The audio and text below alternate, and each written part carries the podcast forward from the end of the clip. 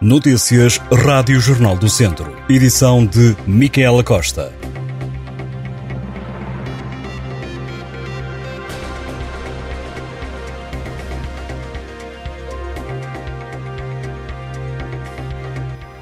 Marisa, Carolina Deslandes, chutos e pontapés ou os brasileiros Julabi e Pedro Sampaio são alguns dos nomes do cartaz da edição deste ano da Feira de São Mateus. A programação foi hoje apresentada na Bolsa de Turismo de Lisboa por Pedro Alves, presidente da Viseu Marca, entidade que gera o evento. Foi ainda assinado um compromisso de sustentabilidade durante a apresentação da Feira de São Mateus no stand da Comunidade Intermunicipal Viseu de Lafões, com o responsável a destacar que pretendem ser o primeiro evento turístico certificado em sustentabilidade. A Feira de São Mateus acontece de 10 de agosto a 21 de setembro. Na programação para este ano no município de Viseu há uma ausência de peso. O Festival Jardins Efêmeros não foi apresentado pela Câmara Municipal de Viseu. O evento anual foi um dos que não foi contemplado pelos apoios da Direção-Geral de, de Artes. O anúncio das iniciativas culturais ao longo do ano foi feito por Leonor Barata, a vereadora da Cultura no município, durante a BTL à Rádio Jornal do Centro. A autarca referiu que o evento não integra a programação apresentada, nem está na agenda física que foi distribuída, porque disse ainda está em processo de definição de atribuição de subsídios com a Direção-Geral das Artes.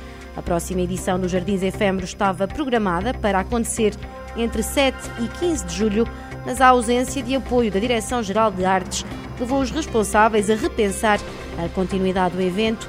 Já a autarquia, no âmbito do programa Escultura, já tinha garantido um apoio quadrienal no valor de 95 mil euros. Quem também marcou presença na BTL foi o Presidente da República, que defendeu que a região de Viseu tem muito presente e futuro no que ao turismo diz respeito. Marcelo Rebelo de Sousa falou à Rádio Jornal do Centro enquanto atravessava o stand da Comunidade Intermunicipal Viseu de Lafões durante a BTL. Marcelo Rebelo de Sousa referiu-se à CIM como uma região que tem trunfos excepcionais, dando como exemplo o vinho, o património natural e um polo económico fundamental. Já questionado sobre a Feira de São Mateus, Marcelo Rebelo de Sousa disse que este ano virá ao certame com mais tempo e com mais calma. Vários inspectores da ASAI estiveram esta quarta-feira no terreno a fiscalizar os preços dos bens alimentares em hiper e supermercados. A ação decorreu em todo o país e no distrito de Viseu. As brigadas visitaram vários espaços comerciais. Nos conselhos limítrofes a Viseu foram inspecionados mais de meia dúzia de estabelecimentos. No carrinho de compras, os inspectores colocaram um conjunto de bens alimentares com o objetivo de verificarem se na hora do pagamento não existiam irregularidades nos preços.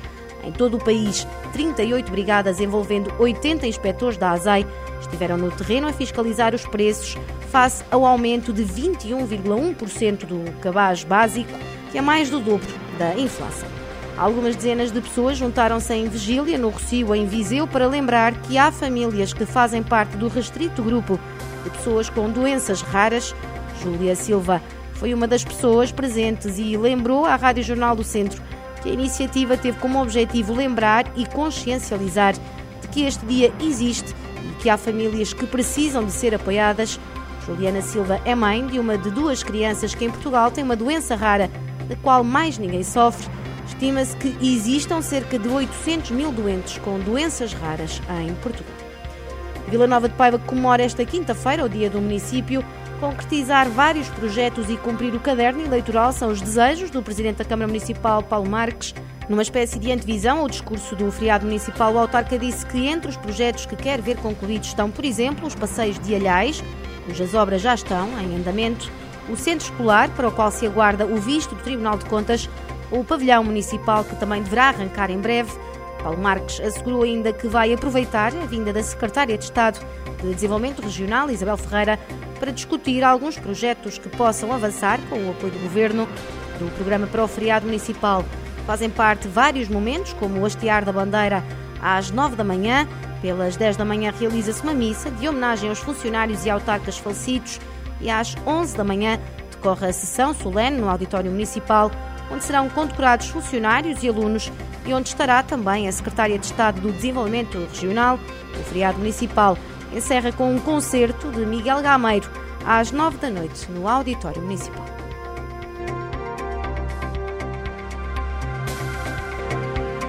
Estas e outras notícias em jornaldocentro.pt.